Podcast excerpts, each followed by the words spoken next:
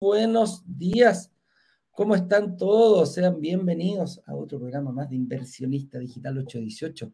Aquí nos reunimos a aclarar todas sus dudas de cómo invertir en departamentos y lograr que se paguen solos. Esa es nuestra premisa, esa es nuestra Roma. Hacia allá apuntamos absolutamente todos los días. Damos nuestro mejor esfuerzo y mm, hoy día vamos a hacer un live bien especial porque, como decimos, siempre queremos aclarar todas sus dudas y vamos a hacer un live de preguntas y respuestas. Así es simple. Eh, hay muchas dudas con el lanzamiento relámpago, que de qué se trata eso, por qué no hemos hecho esos grandes lanzamientos que habíamos hecho antes, eh, cuándo va a ser, qué proyecto. Mira, hay un montón de dudas eh, que contestar, así que los haremos todos. Si te salta alguna duda sobre algún tema referente a la inversión inmobiliaria y quieres, hoy es el día. Hoy vamos a responder absolutamente todas y absolutamente todas tus preguntas. Ese es el tema que tenemos preparado para el día de hoy. Así que me encantaría saber desde dónde se están conectando, ya sea tanto en Instagram como en... Em, ahí estamos, ustedes están en Instagram aquí, Ignacio. Ahí estamos. Así que, señor director, cuando usted diga si estás preparado, Ignacio, haga pasar aquí a mi compañero de todos los días eh, para contestar todas estas preguntas y dudas.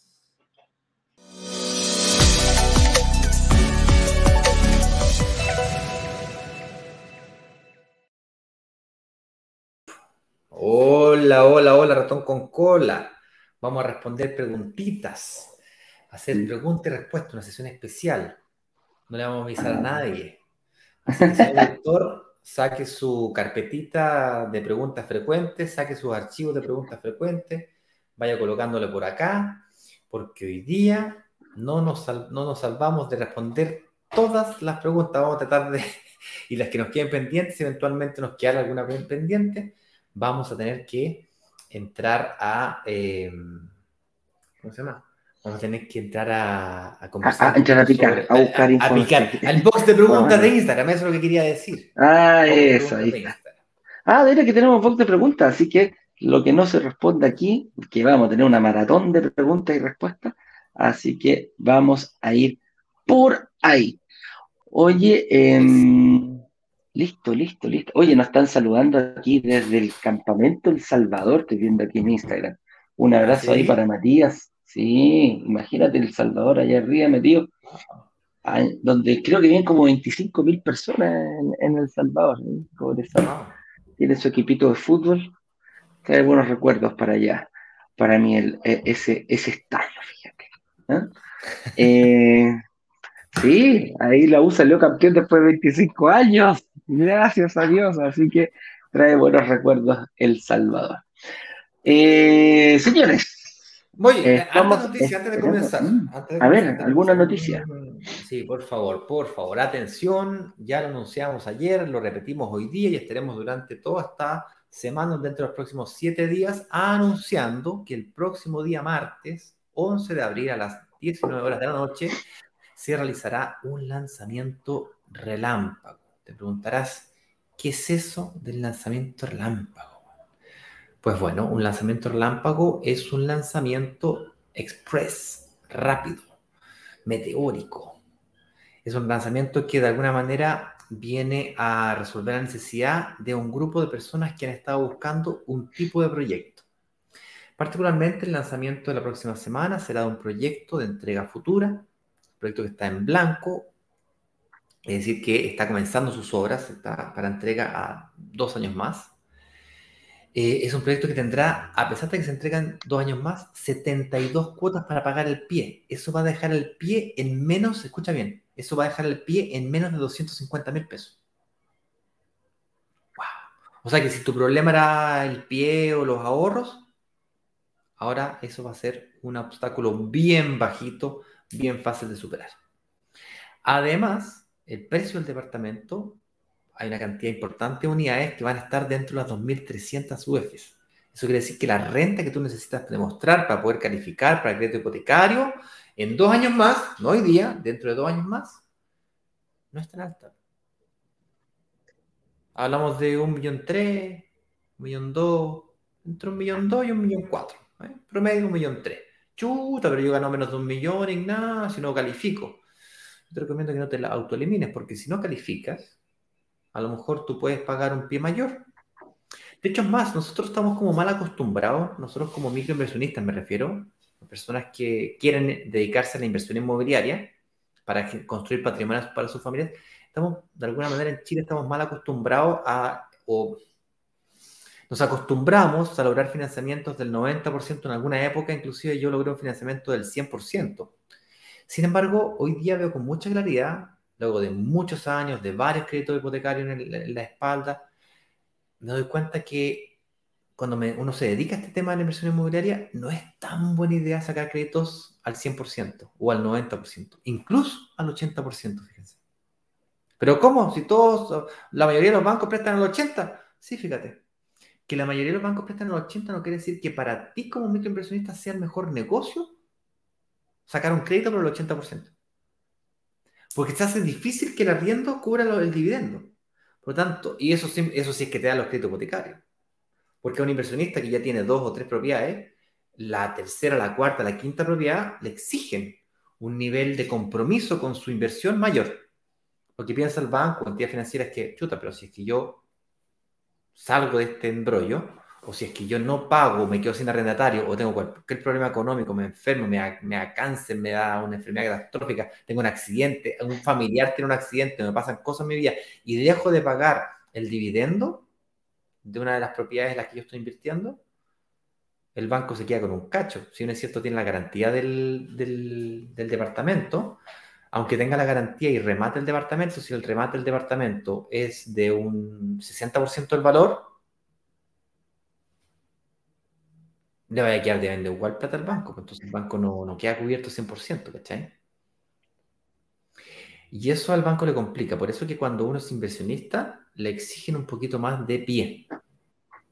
Es por eso que me gustaría invitarlos a que consideren seriamente que a pesar de que la cuota sea muy bajita, si puedes pagar cuotas de 350, 400 lucas, a pesar de que el mínimo son 250, págate las 250, 300 lucas y da un 25, 30% de Pero bueno, me estoy embalando porque la verdad las cosas es que... Sí. sí. Estoy embalando, sí. sí, Oye, mm, avancemos entonces, pues, ¿te tinca o no? Me tinca, es el director, tiene harta pega, tiene que hacer algunos ajustes de los cambios de última hora y también, pues, eh, Oye, la gente, de la, sí, la gente de Instagram también puede participar. Sí, la gente de Instagram también puede participar. Les agradecería que lo pusieran en el box, que es una pelotita con un signo de interrogación. Ahí pueden hacernos sus preguntas para que eh, a medida que vayan entrando y saliendo no se, no se nos vayan. Eh, empieza, entra, entra y sale tanta gente que pum, pum, pum, pum, se nos va para arriba todo. Así que, mm, mira, estamos aquí, nos saluda. En, Natalie Tapia nos dice, buenos días. ¿ah? Saludos para usted también, Natalie. Y aquí nos pregunta, el, el, Jan nos pregunta, el Jan, dice, entiendo lo de comprar departamentos en blanco, pero no entiendo bien el tema de las cláusulas de salida. ¿Podrían explicarlo, por favor? Claro que sí, pues. De todas maneras. Nosotros nuestros lanzamientos lo partió como un tema de, como de contingencia en ese tiempo, cuando, cuando partimos, por el tema de la pandemia. Despedían a gente de un rato para otro, la gente se enfermaba de un rato para otro, eh, no los veíamos, etcétera, etcétera. Y en ese tiempo fue muy bien recibido por parte de las inmobiliarias hacer estos gestos. ¿Y qué cláusulas de salida buscamos, la primera fue una sesión de promesas sin multa. Si algo pasaba eh, en, ese instante, tener la posibilidad de que otra persona tome mi posición, mi lugar, al mismo precio, con las mismas condiciones que yo invertí, que yo firmé con la inmobiliaria, pero yo salirme porque no puedo continuar con la con la con, con el compromiso de compraventa yo cederle eso me permitía yo salir sin multa. Hay que dejar una cosa bien clara. Cuando se deshace un contrato de compraventa, todas las inmobiliarias cobran multas. y cobran multas por una simple y sencilla razón, porque el banco les exige cobrar multas fuertes para tener más solidez en la oferta. Al, banco no le conviene tener, eh, ni a la inmobiliaria tampoco le conviene tener 100 promesas de compraventa en los primeros dos meses, que corresponde al 50% del departamento, si esas 100 promesas de compraventa son frágiles y se pueden caer en cualquier momento. No le conviene al banco, no le conviene a la inmobiliaria. Por lo tanto, dicen, el banco los obliga, ok, ¿tú quieres que yo te pase plata para construir el departamento, el edificio? Sí, bueno, necesito solidez, cobra multas fuertes. Y es por eso que se cobran multas fuertes cuando se deshacen los, eh, los compromisos. Ahora, este compromiso, uno de los principales era, oye, ¿qué pasa si no me dan el crédito hipotecario? Si no dan el crédito hipotecario voy a perder toda mi plata, voy a perder el 100% del pie que yo puse. Eh, la respuesta que en algunos casos, dependiendo de lo que firmaste, sí, puede ser, era uno de los medios importantes. Y nosotros qué hicimos? Dijimos, ok, si a esta persona no le dan el crédito hipotecario, ¿puede ceder su promesa? ¿Puede buscar a alguien que lo reemplace? Al mismo precio, que busque, que, que pague todo lo que él pagó y eh, la inmobiliaria se lo devuelve y se va para su casita y no le cobramos multa. Eso es la famosa sesión de promesas sin multa. Eso es lo que te permite tú poder rescatar tu dinero siempre y cuando encuentres, encuentres o nosotros te ayudemos a encontrar otra persona que tome tu lugar en tus mismas condiciones. Ese es, ese es el objetivo de la sesión. Ahora, ¿qué pasa si me enfermo gravemente? ¿Qué pasa si estoy en este proceso y me viene una enfermedad que afecte realmente mi, situación familiar, mi, eh, no, solamente el patrimonio, pero el día a día, ¿ah? el presupuesto familiar, ya sea por una enfermedad mía, de mi señora, de mi esposo, eh, de mi hija, de mi hijo, de mi núcleo. Si lo afecta, la inmobiliaria dijimos, dicen, ¿saben qué? Vamos a negociar, devolverte tu, tu dinero, tú me vas a devolver el departamento y yo lo voy a poder salir a vender al precio que corresponde en ese día. Perfecto. Oye, y si me despiden inesperadamente, como decía, en la pandemia la gente se enfermaba muy, mucho y los despedían porque hubo muchos despidos en ese tiempo, se corrió con lo mismo, con la misma suerte. Si tú demuestras que te despiden inesperadamente y no estás en condiciones de seguir adelante, se negocia la devolución de tu dinero y tú le devuelves el departamento a la inmobiliaria. Esas son las cláusulas de salida que, ojo, nos ha costado muchísimo mantenerla. No es algo que se esté dando porque ya no estamos en pandemia, eh, uno sabe perfectamente lo que tiene que tener, para eso son estas clases, para, que, para eso son las reuniones con los analistas, para que seas, para que tengas la claridad de que de repente hay vaivenes, hay riesgos en la inversión, pero los vas a poder superar y vas a llegar a buen término el momento de la entrega del departamento. Por ahí esas son las cláusulas, mis estimados, el YAN, ¿ah? que, que son las que hemos negociado. me, gustaría, me gustaría complementar la respuesta que te dio Eduardo con algunas observaciones. La primera es que la inversión en blanco, como tú manifiestas ahí, tiene hartas ventajas. La primera ventaja es de que no te exige tener todo el pie al contado. Puedes utilizar el periodo de construcción de una propiedad para, para, para pagar el pie. Una entrega inmediata, por ejemplo, yo tengo que pagar el pie al contado. Y el otro gran problema que tiene la entrega inmediata es de que además inmediatamente tengo que calificar para un crédito hipotecario.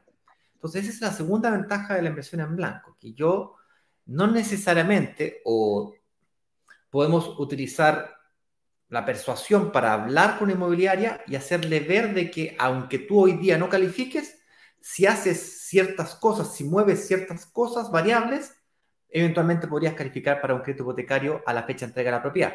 ¿Qué variables? Bueno, supongamos que tengas una deuda de un auto, entonces estás pagando la cuota del auto y eso te hace no calificar hoy día para un crédito hipotecario.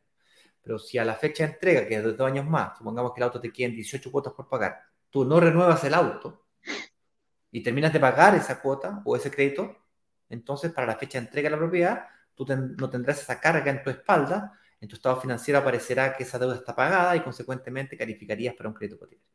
De ese tipo de cosas me refiero con prepararse.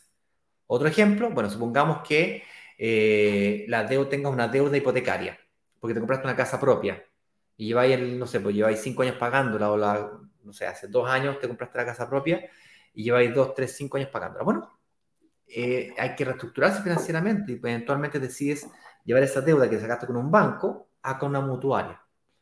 Y en ese caso, la, deuda financiera de ese, de ese crédito hipotecario desaparece y por lo tanto hoy día no calificas porque tienes esa deuda de esa casa, pero en dos años más esos trámites se demoran, o sea, se demoran cuatro meses, seis meses o más entre que sales aprobado, entre que te decidas a, implementar la estrategia, hasta que ejecutas todo y sales del sistema financiero, pueden pasar cuatro o seis meses o más. Entonces, dos años es un plazo más que razonable para, eh, para reestructurarte financieramente. Entonces, esa es mm, la, complementación que quería hacer. Y el segundo ángulo que le quería dar de complementación a la respuesta que eh, Eduardo te dio es un comentario que hizo Eduardo que dijo, se hace cada vez más difícil conseguir estos beneficios de cláusulas de salida. Y déjame explicarte cómo funciona acá donde estoy yo hoy día, que es en Brasil. Acá, al igual que en Chile, cobran multas y las multas son altas. Son del 50% de lo aportado o el 10%, 15% o hasta el 20% del valor del total del departamento. Es decir, todos tus ahorros. Y, lo hacen y por ley. Acá las inmobiliarias no tan solo pueden, sino que por ley tienen que cobrar una multa. Es para darle estabilidad al mercado financiero. Entonces, para tú poder salir de un contrato de compraventa acá, tienes que eventualmente o pagar la multa, y en el caso de que quieras sesionar la promesa de compraventa, tienes multa, pero una multa reducida. Entonces bajas del 10% al 1,5, al 2 o al 3. Y te puedo mostrar los contratos que estaba firmando el día de ayer, revisando este tema, donde logramos, compadre, bajar del 3% al 1,5% como gran cosa. ¡Ah! Beneficio, beneficio para, la, para los, la comunidad de inversionistas de Brasil. No tenés que pagar la sesión de, la sesión de promesa, Eduardo, la sesión de promesa. No la, no la resiliación, que es la devolución del departamento. La sesión de promesa, con gran orgullo, me conseguí el 1,5% de multa reducida, fíjate. Cáchate. Entonces cuando decimos cáchate. O sea, pagan, claro, pagan el 3 sí o sí. Básicamente es, si es que incumples, se permite la sesión, claro, pero, hay que pagar. tienes que pagar una multa del 1,5%. No está bueno. Quien quien realmente terminará pagando ese 1,5% no es el inversionista actual, sino que es el próximo inversionista quien querrá quedarse con la propiedad de hoy día, al precio de hoy día, en dos años más. Entonces, igual se está haciendo un buen negocio, ambas, las tres partes están haciendo un buen negocio. El inversionista que se queda con la propiedad en dos años más al precio de hoy día, la inmobiliaria que termina haciendo el negocio con alguien, justifique ese costo de 1,5% para de la propiedad de gastos y costos administrativos, porque efectivamente aquí, viejo, para poder hacer un cambio tenés que, eh, es, un, es, un, tema, digamos, o sea, no es ir a la notaría y firmar el papelito, digamos. Tenés que pagar abogado, inscribir, un tema. Entonces, la sesión de promesas sin multa, que actualmente tenemos vigente en Chile y que estará vigente en el próximo lanzamiento, mutó. Ya no es a todo de ya no es en cualquier momento del tiempo, es Sesión de promesas sin multa. Por favor, eh, la sesión de promesas sin por causa de no calificar para un crédito hipotecario. Ya, pero tienes que primero, tienes que primero intentar calificar. Y por lo tanto, para poder intentar calificar, tienes que esperar hasta la fecha de entrega. no puedes dejar de pagar en la mitad del periodo del crédito simplemente porque se te aburriste, digamos. Ya. No, no, no, me, no me tincó. No, yo ya no me tincó. No, no me gustó esto. Les voy a explicar lo que nos empezó a pasar, ¿ok? Eh, em, nos, empezó, nos empezó a pasar que inversionista, ah, encontré otra inversión que es mejor. Así que no. Háganme, háganme la, devuélveme mi plata. O, devuélveme mi plata. Y, y, ahora ya, uy, ¿por qué se demoran tanto? Como si fuera tan fácil encontrar algo así. Eh. Entonces ah. hay que tener mucho cuidado con esta cláusula de salida, así que qué bueno que nos preguntaste, porque efectivamente las cláusulas de mm. salida existen, eh, están arriba de la mesa, genial, bravo, y sin multa, genial, bravo, pero hay que hacer el ejercicio, y ese ejercicio te, puede tomar un fin de semana o seis meses, o nunca. Y, más, o nunca. o nunca. nunca. Y, nunca no es una posibilidad para la inmobiliaria. La inmobiliaria llega a una, un, determinado tiempo, viejo, y te dice, viejo, no, no, no cumpliste tu promesa, no cediste. O sea, si cedes, genial, pero si no cedes, yo tengo que. Yo quiero, el 80%. Yo entregué el departamento, yo necesito que me pasen ese 80%, que me lo pases tú, tu banco u otro inversionista, pero alguien me tiene que pagar ese 80% y te mandan la carta certificada y listo. Dan por, eh, aplican las multas correspondientes y venden el departamento por fuera a otro inversionista y te, te sacan la unidad. Quiero que sepan que esto es una realidad, es así como funciona el mercado financiero y por lo demás me parece justo. Totalmente. El otro día, el otro día escuchaba, hablaba con una persona, un, gerente de, una inmobiliaria.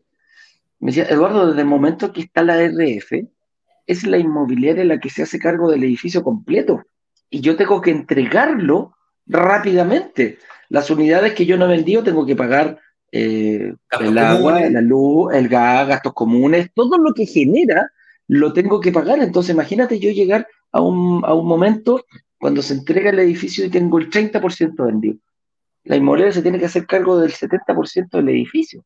Entonces, eso es lo delicado de esto. Eh, yo lo encuentro totalmente justo. O sea, te construyeron, hicieron y toda la cuestión, y tú dijiste, ah, no, es que yo no puedo porque, pucha, no, ah, qué pena que no me dieron. Si no te dan el crédito hipotecario, algo mal lo hiciste. Tuviste todas las posibilidades. Reuniones por doquier, las que quisiera y con los analistas de inversión las pusimos a tu disposición. Entonces, estas cláusulas sí dan, pero hay que saber ocuparlas. ¿ah? En caso de emergencia, rompe el cristal. Oye, tenemos más. Ya, mira, ahora sí tenemos preguntas en Instagram. No sé si estuviste mirando preguntas. Natalie, Natalie Tapia nos dice: Yo reservé un departamento con subsidio para vivir y está, y está en blanco, ¿ya? Ya fue subsidio para vivir el departamento en blanco. Se supone que lo entregaban este año y se corrió para el próximo. Me quiero salir, pero no sé si pueda. ¿Los analistas me podrían ayudar a ver eso? Mira, hoy día en la mañana, hoy día en la mañana, no sé si fue hoy día en la mañana o ayer conversábamos, ah, ayer en la tarde conversamos con Ignacio. Le dije, mira, en muchísimos proyectos están eh, retrasados. No, es algo anormal, Natalie. Ojo con eso. No es algo normal producto de todo lo que se vivió durante la pandemia. Eh, no llegaban los, los materiales, el alza de las materias primas, no llegaban, había escasez en Chile de materias primas. Los, eh, las, las constructoras tuvieron que salir a otros lados a buscar materias primas. Antes las traían, por ejemplo, de China, tuvieron que ir a otros mercados. Eso produjo retrasos y muchos retrasos en muchísimas, en muchísimos proyectos. que te quieras salir. Claro, sí menciona que estuvo literalmente cerrado porque no se podía trabajar ¿Cuándo se abría para que pudiesen trabajar? La, nos enfermábamos todos, todos con COVID. Si tenéis un compadre con COVID, la obra completamente paralizada. Por lo tanto, hoy día en Chile tenía 60, 70, quizás el 80% de los proyectos están atrasados. Y atrasados no 5 días ni 15 días, están atrasados 6 meses, 8 meses, 10 meses. Entonces, no sé si llamarlo. Es, es algo normal. Claro, mm. no sé si llamarla, no sé si la palabra correcta es normal, pero de que no me sorprende nada lo que me dice. Sí. Ahora, Ahora Natalie. Sí, perdón. Hablas tú o lo yo. Estamos... Sí. Lo que te dije, déjame, déjame Ahora, Natalie, eh, que esa sea una. Si está en la promesa, ojo con eso, si está en la promesa que, que diga si hay un retraso mayor a tanto, tú te puedes salir, eh, la inmobiliaria no te va a poder decir que no. Pero si no está, no tiene esa cláusula de decir, si yo me atraso tanto tiempo, Em, me quiero salir porque no me van a entregar el departamento. Ojo, ojo Natalie, ojo, ojo Natalie, lo compraste en blanco. Además con subsidio. Eh, ojo, con subsidio. Te van a multar y vas a, tú durante todo este tiempo has ganado, has, ganado plusvalía. Ese departamento se ha ido, se ha ido valorizando. Independiente que como lo tienes con DC19, no lo puedas vender en cinco años, em, no sé si agarrar, salir, pagar la multa. Yo creo que la única forma de decirle de movilidad, no hay problema, págueme la multa y se sale. Pero, chuta, es con subsidio, eh, tú pusiste plata, yo creo que sería un muy mal negocio salir arrancando producto de un retraso que Esa es la diferencia entre comprar para vivir y para invertir. Cuando uno compra para vivir, a mí también me pasó. Se atrasó la, la, inmobiliaria, tuve que esperar, me tuve que, mira, yo vivía solo, me tuve que volver a la casa de mi mamá y dejar todas mis cosas en una bodega durante tres o cuatro meses que hubo un pequeño retraso en la entrega de la obra. Todas estas cosas suceden, no son, no son eh, aisladas, y yo te estoy hablando del año 2006, cuando me compré mi departamento, 2005, por ahí fue se sigue dando lo mismo, siempre hay, hay, hay imprevisto. Dale, Ignacio. La siguiente pregunta está relacionada con la pregunta anterior y dice Patricio Paso nos pregunta aquí, hola, ¿cómo se puede proteger uno eh, como comprador o como inversionista si el proyecto queda suspendido o se retrasa en su entrega por mucho tiempo, lo que le afecta a las condiciones como tasas, ingresos, etcétera? Qué buena pregunta. Analicemos esto fríamente. Como recién decía Eduardo, cuando yo compro para vivir, efectivamente me genera un dolor emocional, sentimental y probablemente, claro, hoy día estás arrendando, si es que tú le pones una fecha de terminar el contrato o haces un contrato a plazo fijo, llega ese plazo y tienes que salir de, la casa, te quedas, quedas homeless, quedas sin casa. Como Eduardo se tiene que ir a, vivir a la casa de los papás, o tal vez durante el periodo de construcción decidiste hacer un esfuerzo, ya te fuiste a vivir a la casa de papá, o estás arrendando una pieza, o estás haciendo esfuerzos como familia para conseguir ese sueño de la casa propia y eso duele. Ahí, antiguamente se anotaban multas por retraso. Hoy día no conozco, no, he visto hace mucho tiempo eh, promesas de compraventa con multas por retraso. De hecho, más, el, el, hito de, de, entrega que la mayoría de las inmobiliarias utilizan es la recepción final. Por lo tanto, la, la, recepción final es a la fecha de yo termino el edificio, y luego viene la recepción final. Entonces yo tengo una tolerancia grande hasta llegar a la recepción final. Bueno, eh, así se protege el mercado inmobiliario hoy día frente a ese, ese tipo de situaciones. Pero siendo frío, como inversionistas, creo que realmente perdemos. ¿Qué es lo tan terrible del atraso? Bien, pensemos. La propiedad me la, compré en 3.000 UF. Y la misma se fue valorizando en el tiempo. Yo Patricio dice, mmm, pero las condiciones de tasa. No veamos, hoy día estamos en 2023. Las tasas de 2024, ¿sus expectativas son de que las sean más bajas o más altas? Hoy día están en... ¿En el mercado? O sea, según lo que dicen todos los economistas, la expectativa es de que la tasa de interés vaya a la baja. Puede que se muere un poco más, un poco menos, pero definitivamente eh, lo peor de la tormenta ya pasó, lo, dijo, lo dicen todos los economistas, y por lo tanto, si la expectativa es de que va a la baja, desde ese punto de vista, ¿me conviene que se retrase entonces? Me conviene que se retrase, obvio. yo, no, yo no pago dividendo hasta que yo no saco el crédito hipotecario, y yo no saco el crédito hipotecario hasta que no me entregan la propiedad, por lo tanto, desde ese punto de vista, quizá un poco fuerte decir que me conviene que se retrase, pero no me afecta tanto o me puede afectar positivamente. Es que conviene. si en el fondo, la verdad es que conviene sacar un crédito hoy o sacar un crédito a fin de año, créeme que va a ser más barato a fin de año que hoy Así de simple. Lo segundo que mencionas ahí, ingresos. ¿Ya? O sea, tú me estás diciendo que tus expectativas de ingreso en el futuro son más bajas que las actuales. Bueno, si mm. tus expectativas de ingreso en el futuro son más bajas que las actuales, entonces te conviene sacar un crédito hipotecario hoy. Porque es probable que si te bajan las condiciones de ingreso en el futuro, entonces, es porque te independizaste, o a lo mejor te quieres salir a vivir fuera del país, te quieres hacer un posgrado en el extranjero. O sea, esas son las cosas que se me ocurren, que se me vienen a la cabeza, que eventualmente tus ingresos pueden disminuir. Por lo tanto, en ese caso no te conviene la entrega futura, te conviene la entrega inmediata o pronta entrega. Un proyecto que esté entregado o esté a punto de entregarse, esté esperando la recepción, final, la recepción final, o con recepción final y que te den una tolerancia de tres meses, cuatro meses, seis meses para poder sacar tu crédito hipotecario.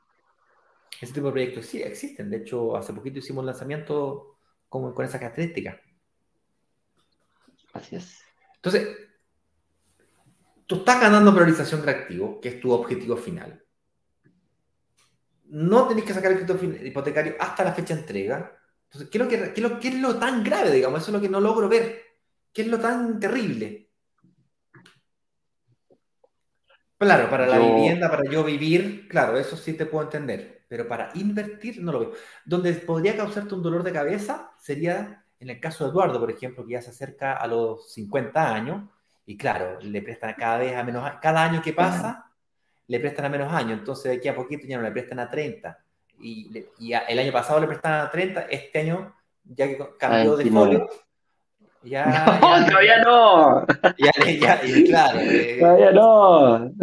Ahí, te podría entender que es un dolor. Claro, una persona que ya está más viejita como nosotros, ¿no es cierto? Claro, cada año que pasa pierde eh. cantidad de años de, hipoteca. En vez de no le prestan a 30, le prestan a 29, a 25, a 20.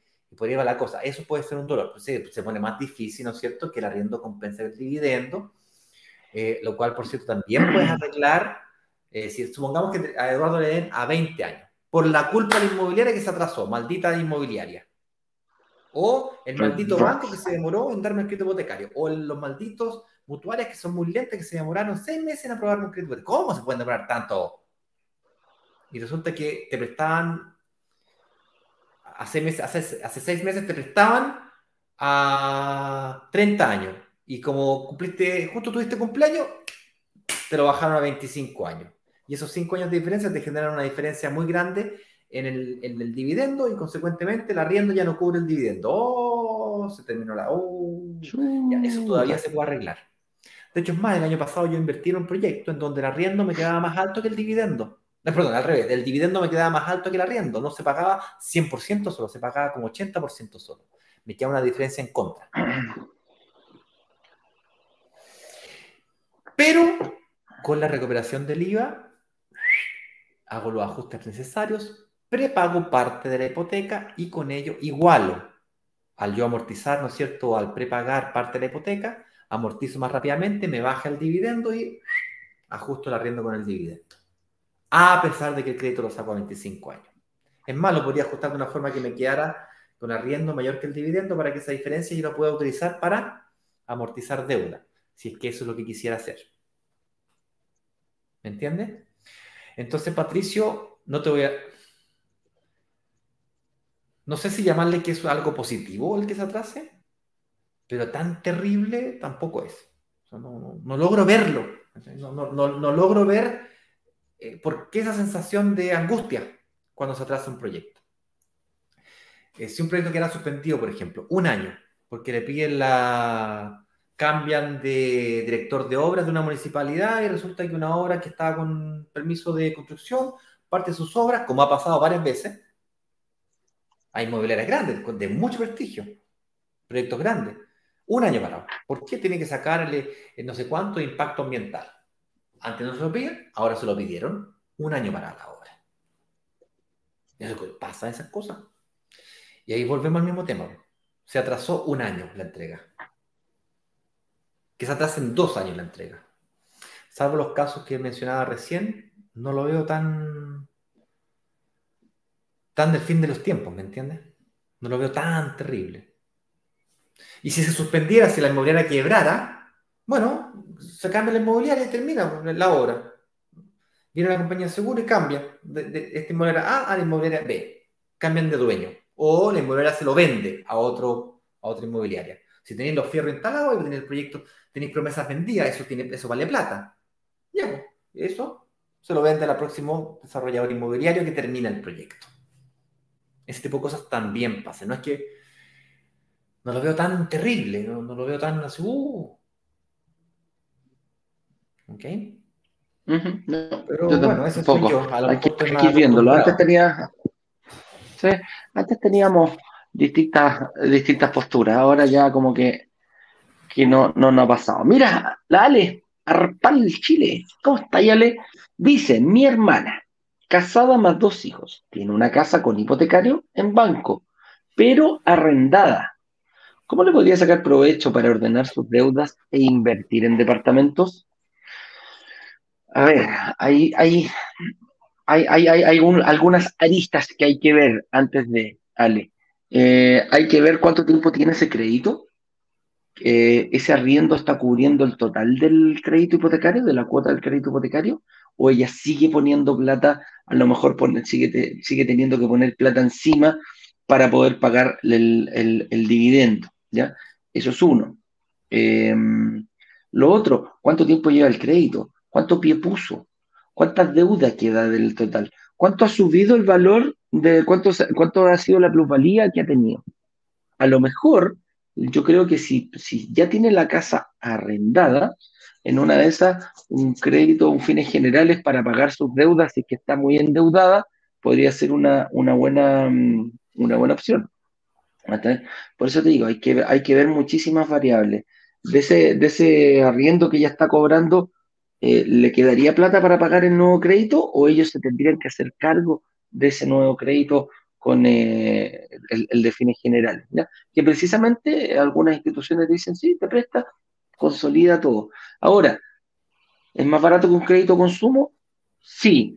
Mm, sacar un crédito consumo a corto plazo, eh, no sé, tres años, y, apretarse el cinturón durante tres o cuatro años eh, como familia para poder salir de todo esto, también es una, es una, es una opción. Entonces, por eso te digo. Ahora, hay que ver qué tan profundo es, la herida, ¿cachai? Como para empezar a invertir. Yo creo que aquí lo primero que hay que hacer es ordenarse, eh, es tratar de bajar el nivel de deudas, porque claramente si arrendaron su casa es porque eh, están realmente endeudados. Entonces, para recién empezar a invertir, yo creo que hay que ordenar la casa, hay que ordenar las deudas, bajar ese nivel y después todo ese dinero que te va a ir quedando, acostumbrarte a pagarlo a una, a un, ponerlo en un pie. ¿Por qué? Porque si tú sacas un crédito, en ambos, en ambos casos vas a buscar algún crédito que, te, que, que acumule todas tus deudas. Tú vas a empezar a vivir con menos plata. Si ganas un millón y el crédito te sale 400, vas a vivir con 600. Terminaste de pagar el crédito y ahí tienes plata que ya puedes eh, otorgarla para un pie. Hay que analizarlo, Ale. Eh, si queréis, pide una reunión con, los analistas y te pueden ayudar a ver eh, si es que puede invertir y qué tendría que hacer para poder invertir. Estos rescates que de repente uno puede hacerlo con los bancos sería, sería importante. Las mutuarias, en este Yo caso... Te, fuiste por un lado súper negativo, Eduardo. Te fuiste por un lado súper negativo. Asumiste de que, estás tengo la casa porque... para, ordenar... Sí, sí, dale, dale, dale. y te agarraste de esa frasecita para, para hablar de deuda. Yo de pronto lo que haría, fíjate, eh, es que agarraría ese crédito hipotecario que tiene con el banco y simplemente me lo llevaría a una mutuaria si lleva más de 5 años pagando la casa y la sacó a 30, lo puede volver a, poner a 30 años, eso va a hacer que le baje el dividendo y esa diferencia la, utiliza, la puede utilizar para pagar las deudas. Eventualmente, si tiene deudas, la, la mutua le puede comprar la cartera completa. Si está arrendando el departamento, la, casa, esa casa, ese arriendo, hace parte de su matriz de ingresos, por lo tanto, desde el punto de vista financiero, ya está eh, mejor calificada de lo que estaba antes de arrendar la casa. Por lo tanto, si yo estuviese en esa posición, viviendo con la casa de mis papás, por ejemplo, que me tocó vivir en la casa de mis padres cuando en 2017, 2018, que quebramos con, que veré, y yo hice eso, pues, yo tenía un, departamento en arriendo, lo arrendaba por temporada para sacarle más lucas, esa plata la usaba para justamente pagar deudas, para vivir. No entendía este tema de las mutuarias tanto como lo entiendo hoy día, si no, lo habría llevado mi deuda a una, a una mutuaria eh, y eventualmente. ¿ah? Aquí nos dice. Reserva asesoría. Y dice, el dividendo se paga con el arriendo. y ya mucho está casi pagar la casa, pues ahí cambié la Está la mitad pagada, ¿cachai? Entonces, eh, tiene harto, tiene un montón de patrimonio metido en la casa, ¿cachai? Entonces ella puede perfectamente reestructurar esa deuda o literalmente si ya está arrendando la casa, esa casa probablemente entre 8 y 10 años ya se valorizó un montón, entonces puede, si ya se si ya cortó el cordón umbilical entre ellos y su casa, que el corte total y vende la casa, vende la casa, paga las deudas y pide un nuevo crédito hipotecario de departamentos de inversión y eventualmente partir de nuevo, echar a andar la, la bolita de nieve nuevamente y luego de invertir dos, tres, cuatro, cinco veces en, proyecto, en departamento, de aquí a 8 a 10 años, ahí te vuelves a comprar la casa, pero otra casa más grande o la misma casa que tenía ya antes, el mismo nivel, pero al contado, sin la deuda. Y tal que no quedes atrapado nuevamente y, y, puedas seguir invirtiendo en departamento para los próximos 10 años, o sea, un, un, proyecto total de 30 años, te quedes con tu casa y además con los departamentos, o sea, tenéis lo mejor de los dos mundos. Eso sí. no es de la noche a la mañana, hablamos de un proyecto que en, la, en su primera fase, dos, eh, 8 a 12 años, y en su segunda fase, otros 8 a 12 años. O sea, en total estamos hablando de 20, 25 años de, de, sí. de proyección. Pero con eso construyes un patrimonio gigante, además de tu casa. Claro. Sí, pues ya tiene, y tiene un, tiene un tremendo patrimonio. Tiene un tremendo patrimonio. Claro, Entonces... claro, tiene un tremendo patrimonio ahí con la casa. Pues imagínate, 8 o 10 años de plusvalía, 8 o 10 años de ir descontando el crédito, eh, yo vendería la casa, tal cual. Así sí. nomás, así nomás, carestaca. Vendo la casa y se acabó.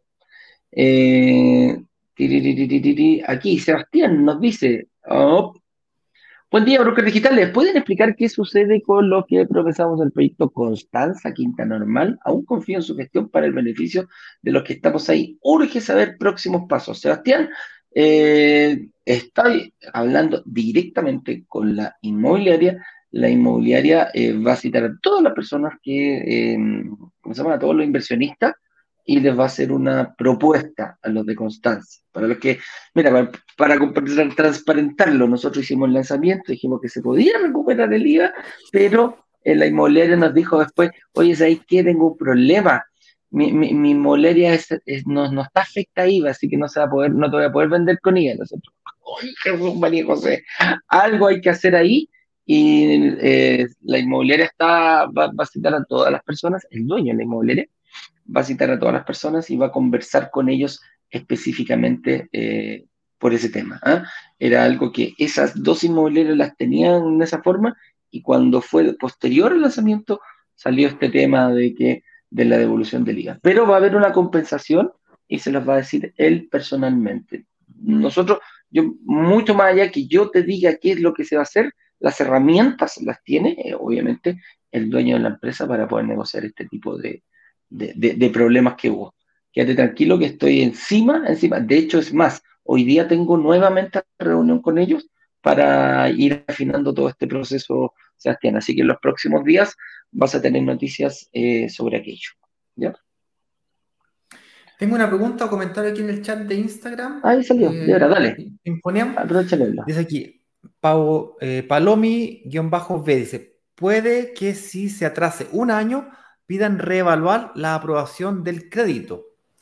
Ya, tú la aprobación de un crédito hipotecario la tramitas solamente cuando se, cuando se hace la fecha de entrega al departamento. Antes no. Eventualmente eh, hay algunas inmobiliarias en el mercado que te piden una preaprobación bancaria para siquiera firmar promesa de compraventa. Esa es una práctica habitual una prueba de aprobación bancaria es que tú vas al banco, le dices, mira, quiero sacar un crédito hipotecario por, estoy cotizando la compra de un departamento por 3.000 UF. Ah, perfecto. ¿Y cuánto va a dar de pie? Yo voy a dar de pie el 80%. Perfecto. Entonces, el crédito hipotecario no es de 3.000, sino que sería de 2.600 UF. Ah, genial. Entonces, yo, te, eh, el banco, tú me aprobarías un crédito de 2.600 UF y el banco te responde, en la situación actual, mirando tu situación actual, tu estado de situación actual, yo te aprobaría un crédito hipotecario. Te preapruebo el crédito hipotecario. Aquí está el papel, pasas a la inmobiliaria, la inmobiliaria dice, ah, fantástico. Pero resulta que el departamento no se entrega en 30 días más. Pues.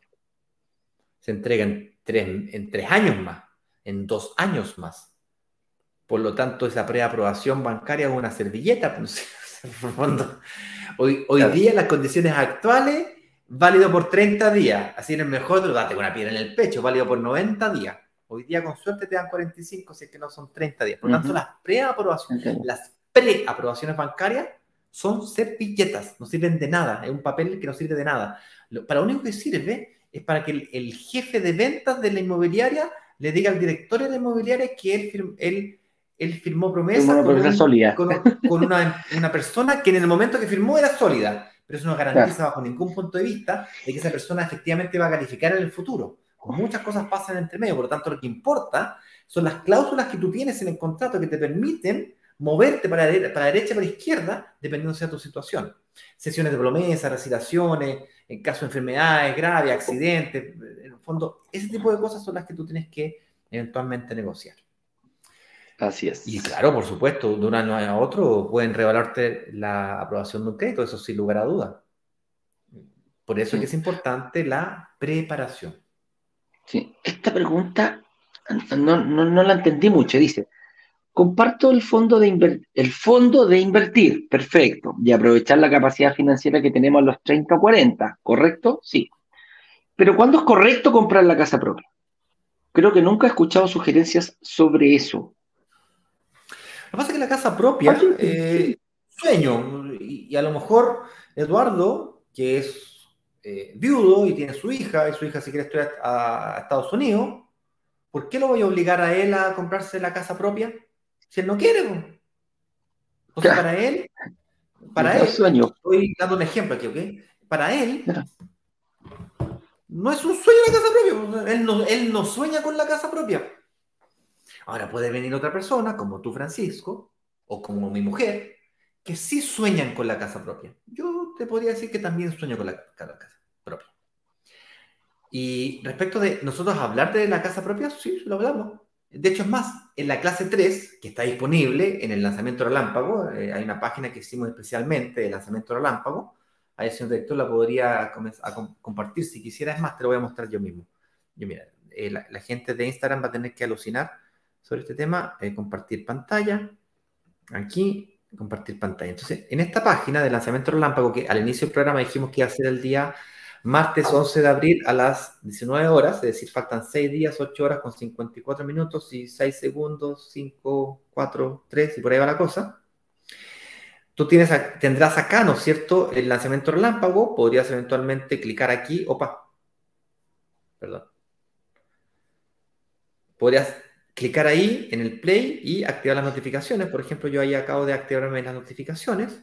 Tienes acceso a ver las tres clases. En esta clase, en la clase 3, yo hablo justamente de la estrategia de ciclos y superciclos, en donde en los superciclos de inversión, entre el tercero y el cuarto ciclo de inversión, considerando un ciclo de inversión promedio entre 3 a 4 años, que es más o menos el tiempo que uno se demora en pagar en 24, 36 o 48 cuotas, un pie, una persona de clase media estoy hablando, eh, eventualmente entre el tercero y el cuarto ciclo de inversión, tú podrías tener suficiente patrimonio en tu espalda como para poder comprarte la casa propia al contado o con un 80% de pie. Luego, en otro momento del tiempo, podremos discutir si es que comprarte la casa propia al contado te conviene o no, si es buen negocio o no. Va a venir un financiero ahí y me va a decir, oye, pero el crédito hipotecario es el crédito más barato del mercado, me dan un crédito al 5% anual y yo a esa plata le saco un 13% anual en el mercado de acciones y portfolios de accionarios y criptomonedas. Ok, le voy a decir yo.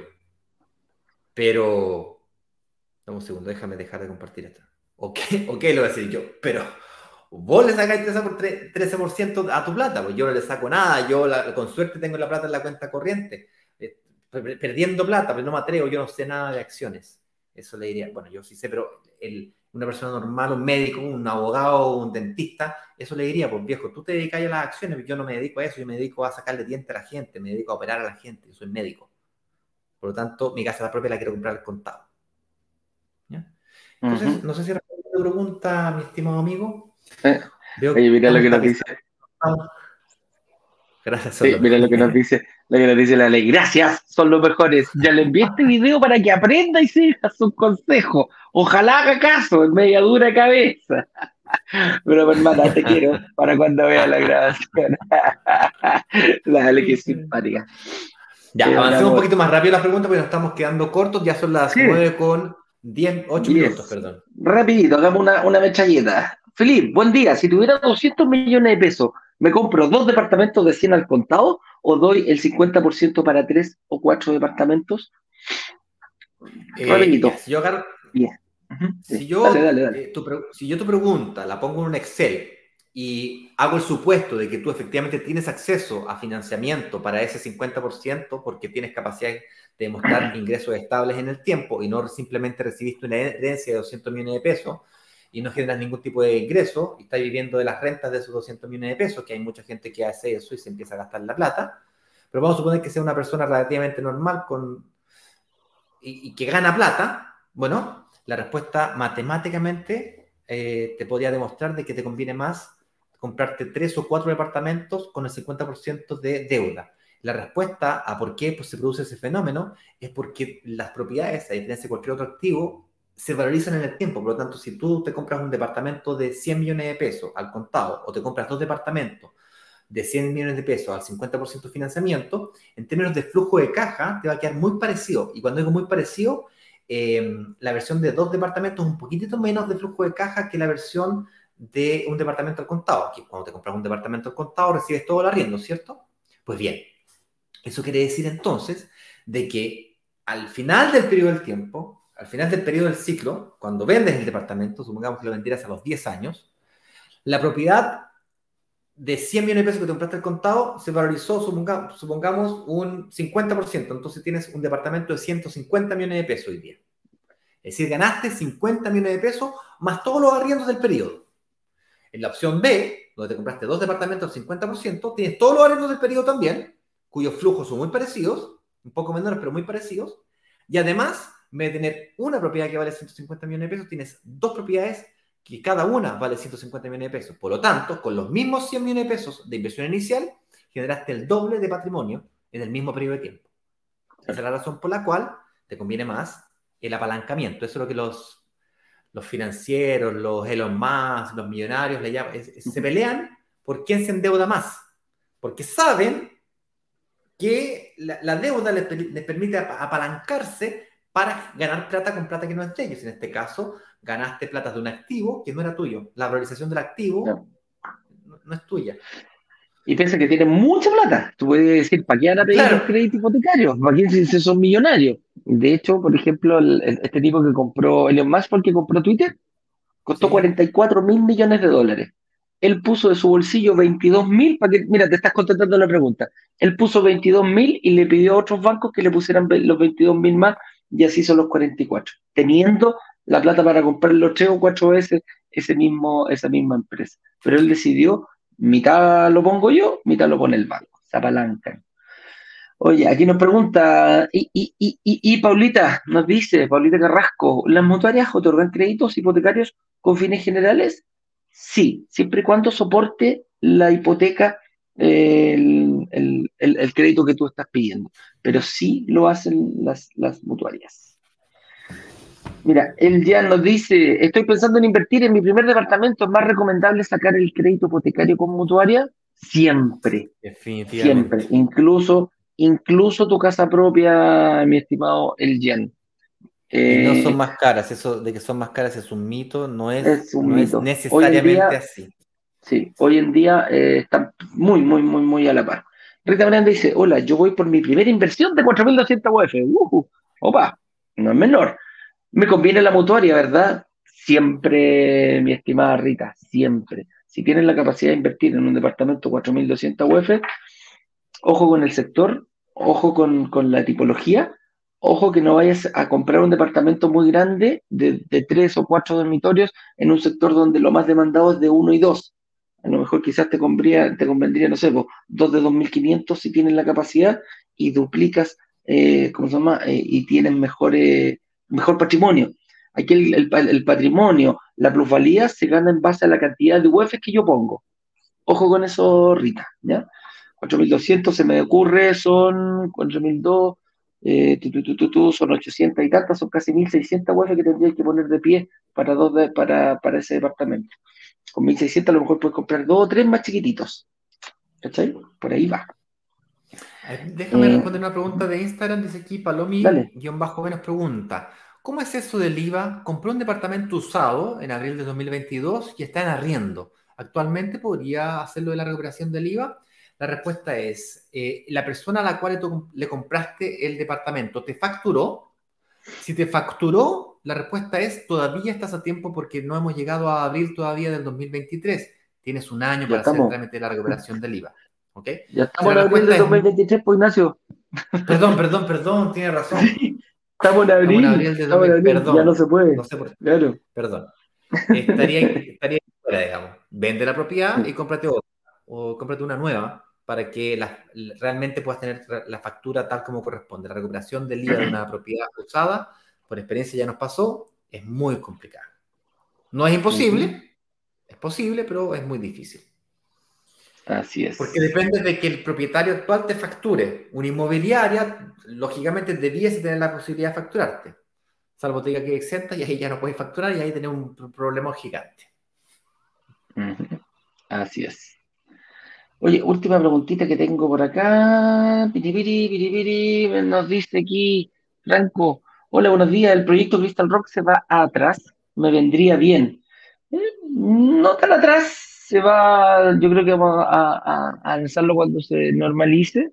Esto va a ser en un, tiempo más adelante. Yo creo que se va a poder, se va a volver a poner a la venta. Sí, una vez que eh, esté normalizado ese proyecto. ¿Está detenido? Sí, hay algunos, ahí se están haciendo algunos trámites para vender ese proyecto, que entren nuevos inversionistas, buscar más gente y sacar adelante ese proyecto. eso es lo que está ahora y, claro que te vendría bien, pues un recolocadito a lo mejor te podría venir bastante bien, eh, mi estimado Franco, que van a aparecer algunos de aquellos.